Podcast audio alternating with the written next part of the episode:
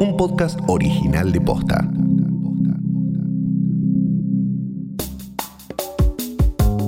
¿Cuál es la agenda política de acá a fin de año? En el episodio de hoy te contamos qué le espera a nuestro país en los próximos meses, cuáles son los debates, proyectos y anuncios que se vienen. Hoy es martes 3 de noviembre. Soy Martina Sotopose y esto pasó posta. Mi nombre es Fulana, hoy es Mengano, Durante. Durante gran parte de este año el país vivió en un limbo, en un paréntesis, en una suerte de pausa. Se frenó el comercio y la educación, dejamos de ver a los amigos y la familia. La política se transformó principalmente en política sanitaria, la economía en supervivencia y la grieta parecía suspendida. Pero en estos últimos meses se reactivó casi todo. Gran parte de las actividades económicas, el Congreso y los encuentros al aire libre. Y con eso volvió la política. Y todavía quedan dos meses de este año que se vislumbran intensos. Hablamos con dos periodistas políticos para que nos cuenten cuál es la agenda de acá a fin de año y a qué cosas deberíamos prestarle atención.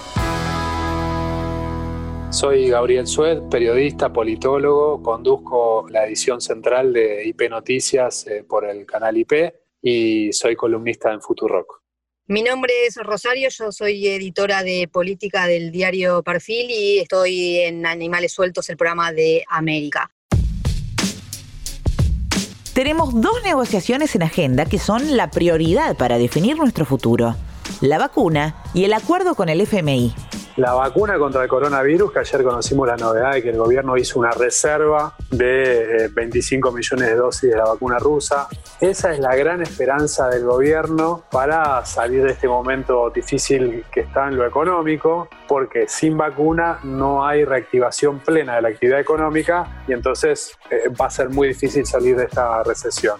Esto porque es importante, porque ninguna vacuna hasta ahora eh, hablaba de eh, esta, esta importante cantidad de dosis para la Argentina. Hay una población de 11 millones de argentinos que la necesita, que está entre el grupo de factor de riesgo y trabajadores esenciales que las necesitan. Por eso va a ser más que importante para la Argentina saber si finalmente va a contar con una vacuna o no, sobre todo porque también en esto está puesto mucho la expectativa económica, o sea, si la economía funciona también va a significar que hubo vacuna. En este momento hay 11 vacunas en fase 3, que es la fase previa a la aprobación final y posterior comercialización.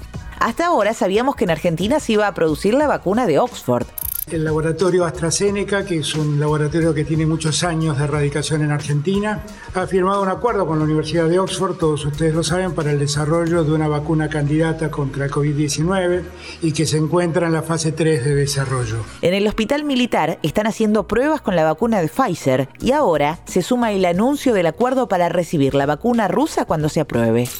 El nivel de desarrollo de la vacuna es muy avanzado, están culminando la fase 3 estarían en condiciones de darnos 10 millones de la primera vacuna y 10 millones de la segunda vacuna. Es una vacuna que se da en dos dosis, la primera y el día después la segunda. 10 millones de cada una de esas dosis. Las podríamos tener en diciembre acá y en los primeros días de enero podríamos tener, según me dicen, 15 millones de dosis más que hay que aclarar. No es que ya las compró porque ni siquiera está ya superada la fase 3 de comprobación científica de la efectividad de esa vacuna, pero el gobierno lo que hizo es llegar a un acuerdo con Rusia para que si la vacuna esa llega a superar la fase 3, que la Argentina pueda tener garantizada la provisión de 25 millones de dosis.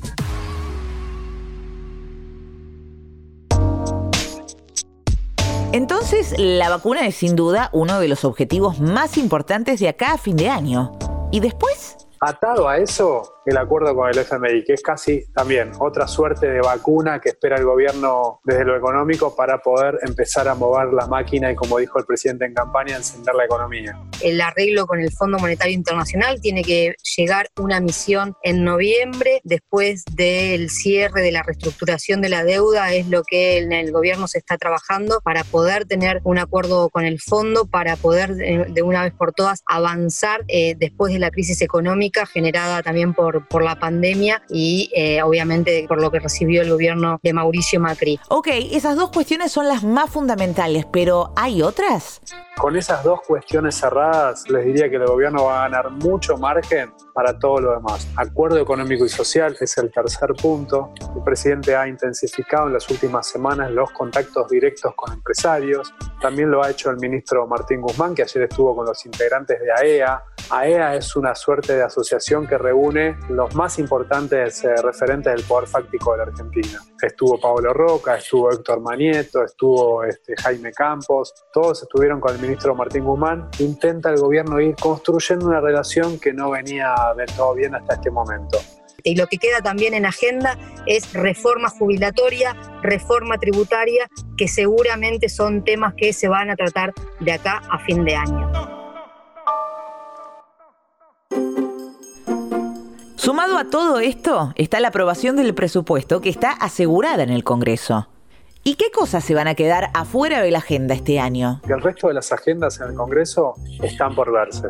Me refiero a la reforma judicial, que no se sabe si va a salir o no. Lo de la legalización del aborto, si lo llega a enviar el Ejecutivo, sin duda va a ser agenda de alto impacto, que incluso se va a comer al resto de las discusiones pero hay también hoy abierta una discusión al interior del gobierno sobre si es el momento de abrir esa discusión o no el tema del impuesto a la riqueza, que el gobierno quiere hacerlo como parte de un pacto fiscal con los gobernadores, para que ese acuerdo fiscal con los gobernadores, que les permite, por ejemplo, a los gobernadores no bajar algunos impuestos a los que estaban obligados a bajar, por ejemplo, ingresos brutos en las provincias, que se incluya en ese acuerdo con los gobernadores el impuesto a la riqueza para que salga, si es que sale, con mucho apoyo legislativo.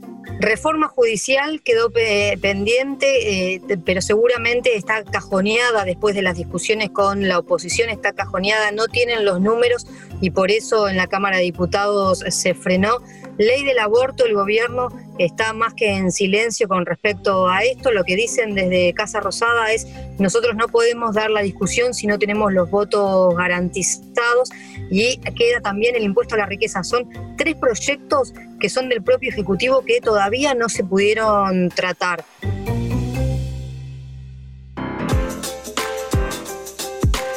Y seguramente te estés preguntando qué tiene que ver el acuerdo con el FMI o una vacuna rusa con mi vida cotidiana.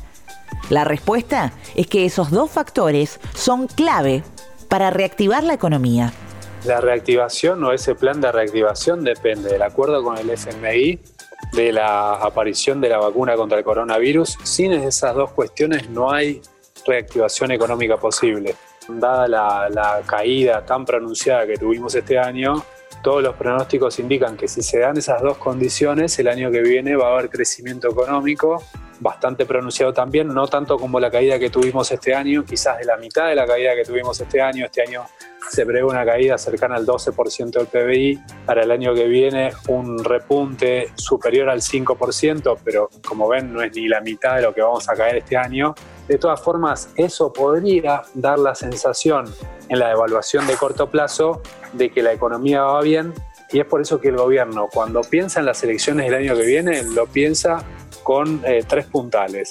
Vacuna del coronavirus, reactivación económica atada a estas condiciones que les digo y eh, mantener también la unidad interna, algo que no está siendo fácil dentro del frente de todos.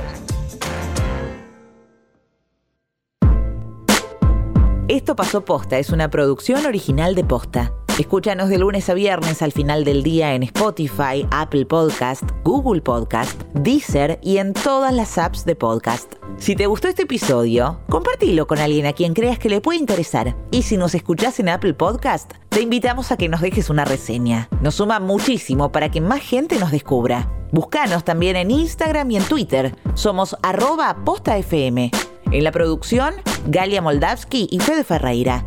Nuestro editor es Leo Fernández. En la dirección general, Luciano Banchero y Diego del Agostino. Soy Martina Sotopose y esto pasó posta.